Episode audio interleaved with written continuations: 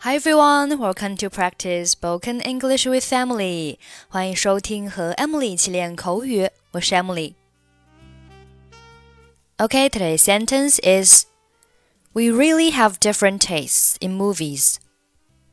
We really have different tastes in movies. We really have different tastes in movies. Taste, T A S T T E 可以做动词，也可以做名词，表示品尝。比如说，have a taste of，意思就是品尝什么什么。比如说，You must have a taste of the fruit cake。你一定得尝尝这个水果蛋糕。Have a taste for 可以表示喜爱、偏好什么什么。比如说。I have a taste for red wine.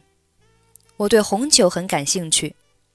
Taste 还可以上升为品味，比如说 have good taste 就是品味高、品味好。Have bad taste 意思就是品味很差、很糟糕。比如说 She has such good taste 意思就是她的品味很高雅。 所以，we really have different tastes in movies，意思就是我们对电影的品味真的非常不同。我不敢相信你不喜欢那部电影。I can't believe you don't like that movie。太糟了，没有情节，没有动作，乏味的角色。 It was awful. No plot, no action, boring characters. 但很浪漫，整个影片都是关于真爱最终走向胜利的。But it was so romantic.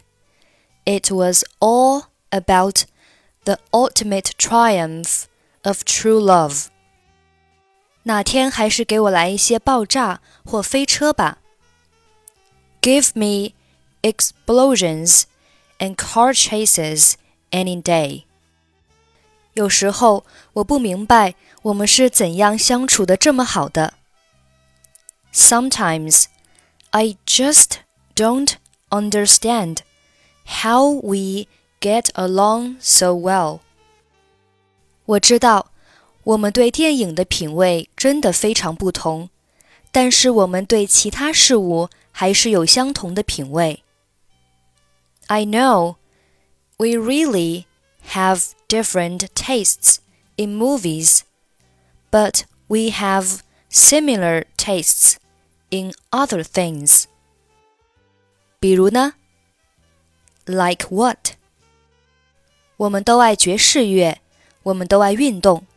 我们都喜欢在家做饭。We both love jazz. We both love to exercise. We both like cooking at home. 没错，我想没有哪对夫妻会在所有事情上总是意见一致。Yeah, I guess no couple will agree on everything all the time. 确实如此，看，我们达成一致了。Exactly. See, we agree.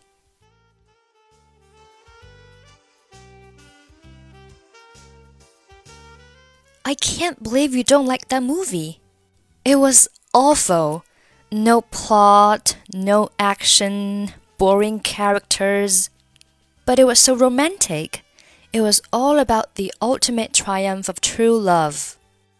Give me explosions and car chases any day. Sometimes I just don't understand how we get along so well. I know we really have different tastes in movies, but we have similar tastes in other things. Like what?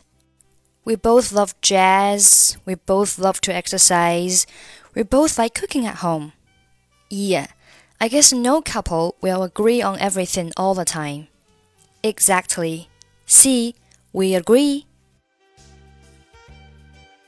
Okay, that's it for today. Thanks for listening. I'm Emily. I'll see you next time.